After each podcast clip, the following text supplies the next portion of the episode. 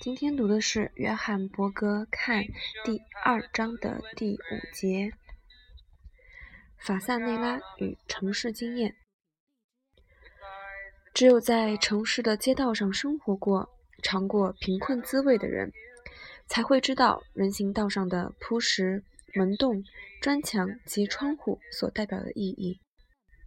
走出车外，站在街道上，所有的现代城市都是充满暴力。及悲剧性的媒体和警察的报告里经常提及的暴力，只是这个持续存在却不受注意的古老暴力某种程度的写照。街道上每天不可或缺的暴力，交通就是个象征性的表现。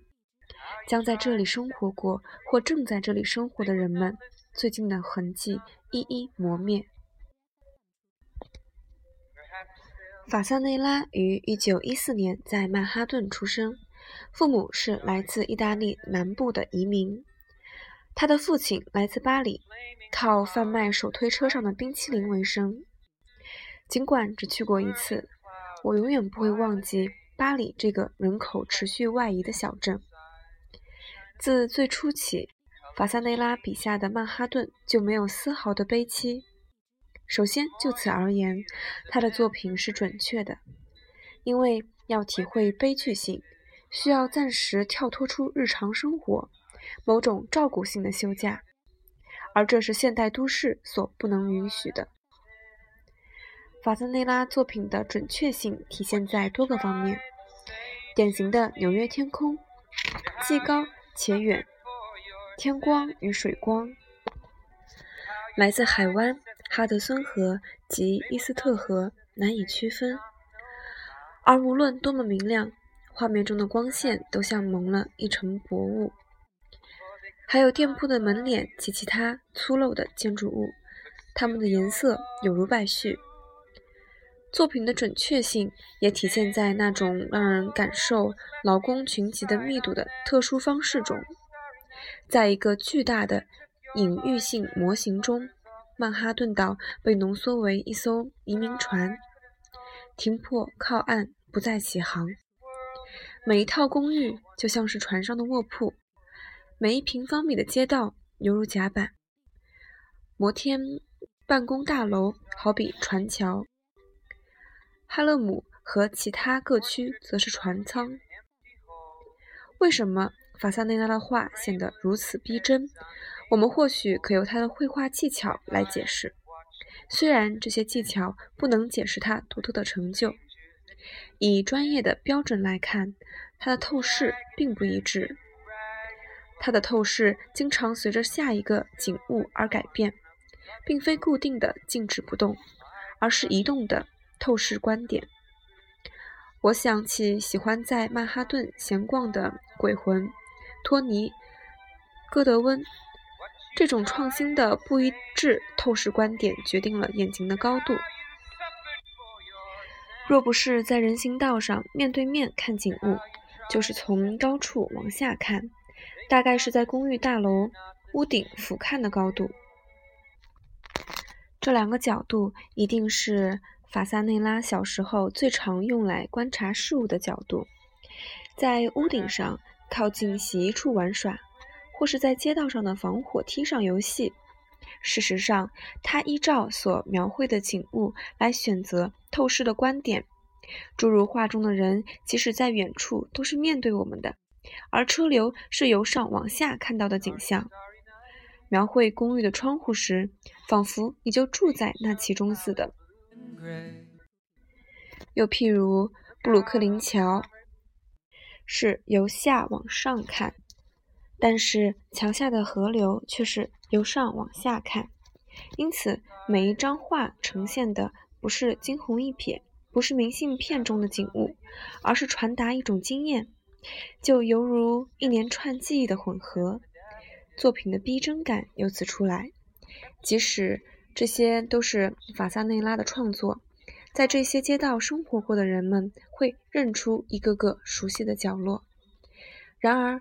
现代都市不只是个特定的地点，早在入画以前，都市本身也包含着一系列的影像，一个讯息范围。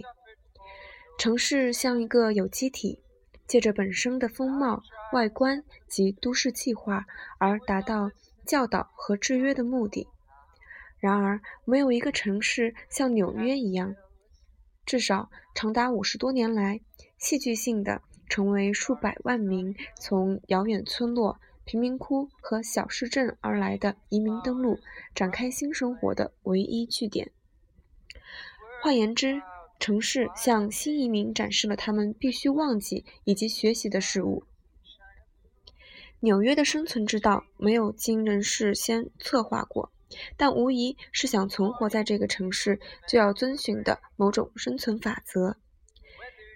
比较深入的层面而言，法萨内拉的作品所描绘的就是这个都市的外观所透露的一些生活法则。他的绘画作品中最引人注目的就是窗户，仿佛这个城市透过窗户来跟他沟通。公寓窗户、工厂窗户、商店橱窗、办公室窗户，林林总总。公寓大楼的窗户和砖块一样，是一再重复的，即使每扇窗户都不一样。有时会有人朝窗外看。但是窗户里的人物跟街道上的人有所不同。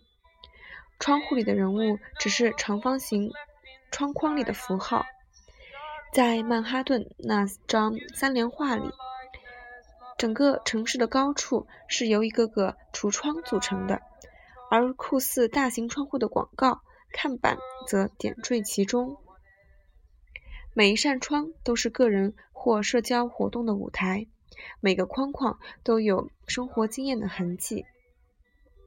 整张三联画集合了这些生活经验，这些经验是根据明显的积累法则，砖块叠上砖块，故事加上故事聚集起来的。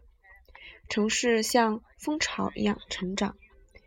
和每个小蜂窝不同的是，每一扇窗户看起来都不一样。但是这些表达个人记忆、希望、选择、绝望的差异，却又彼此抵消。每一扇窗总是可以替换的。房客去世或走了，房间又被出租。日日夜夜、年复一年持续不变的是城市的窗框，其余的都像是日常的报纸。这是画家所要告诉我们的第一课。窗户透露了公寓大楼里面的事物，只不过“透露”这个词用的不对，因为有透露秘密的意思。窗户呈现了公寓大楼的生活面相或万象，其呈现的方式让人以为它们绝不是在室内。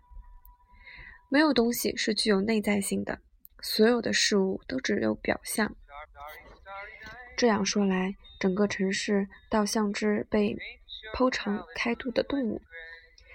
为了强调事物的外在性表象，卡萨内拉时常把部分的墙壁改画出整个生活空间，好像这是上层阶级的另一个要素。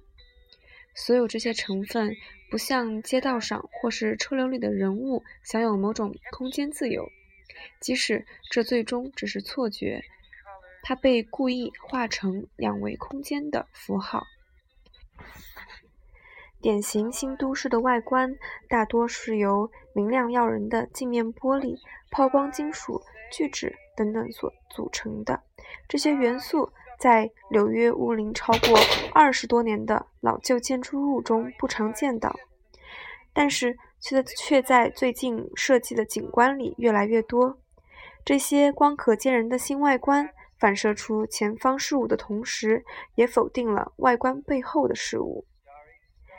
法萨内拉经常在人行道上写字，名字、日期、骂人的话，有时是个单字，比如“吻”“爱”，甚至这样的字所能引发的感觉，只能用符号来传达，像商店正门上写的字来说明这是肉铺或卖烈酒的商店，因为城市已经用掉所有内在可用的空间。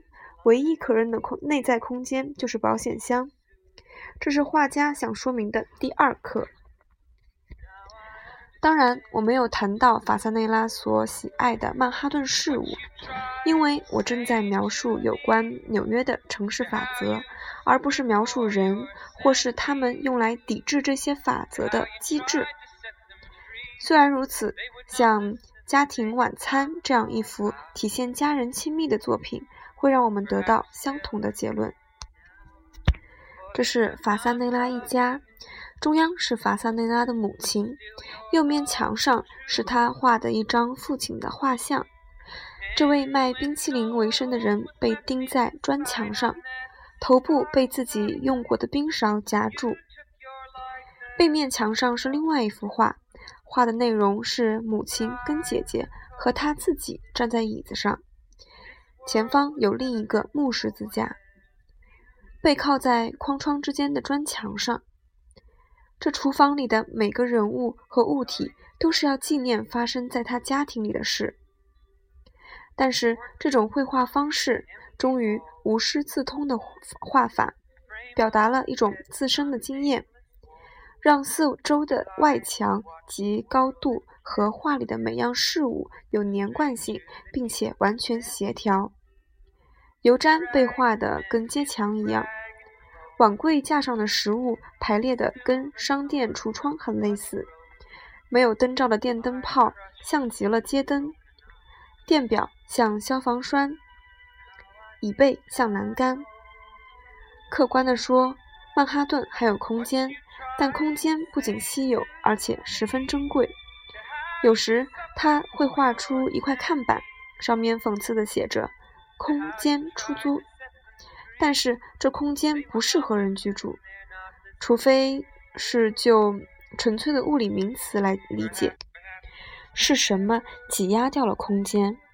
是什么让家里的厨房不过是街道外的碗柜？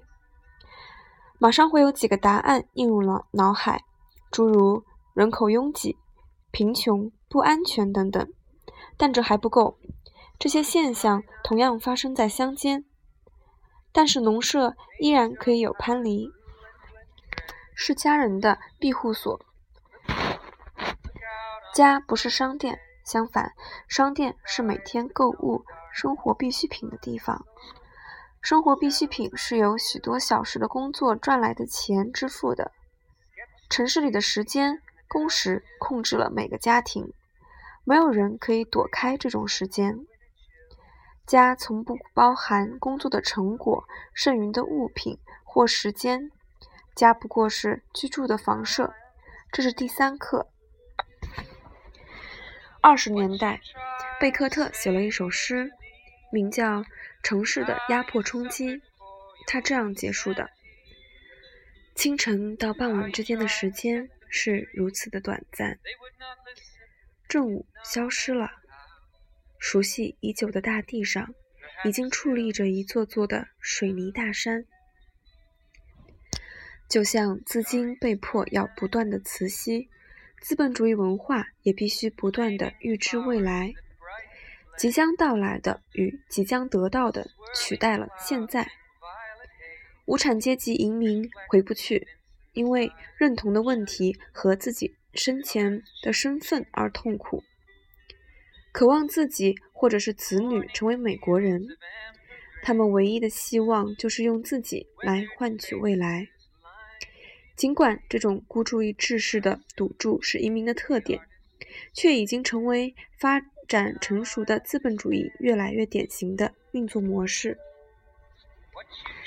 在纽约，人们常说“时间就是金钱”，这也意味着金钱就是时间。金钱完全量化以后失去了内涵，但是可以用钱来交换内涵。钱可以买东西，时间也是一样。现在时间也被用来交换个人所缺乏的内涵。工时换取工资，工资用来购买可用时间压缩包装起来的商品。汽车的速度就是最好的例子。电视荧光屏上秀出的永远是现在，上百种省时的家电用品，退休养老时的平静生活等等。城市法则中的第四课就是未来的幸福，其代价就是否定了空间与时间。曼哈顿的照片时常使这个岛看起来像座纪念碑。法萨内拉的作品将曼哈顿画成是最临时的、像出租公寓的代替空间。实际上，那里留不住任何事物。这也是为什么法萨内拉会在一栋公寓大楼的砖墙上写下一个抗议诉求，以免大家忘记。如他的作品，就是要对抗挑战都市生活的法则。这个诉求可能会被误以为是怀旧，但我认为这个诉求不是怀旧，而是正面抗议现代都市缺乏空间与时间，强将人们变得不带情感且漠视历史。事实上，只有在这种地方抗议，才能聚集足以击败都市磨灭人性倾向的力量。一九七八年。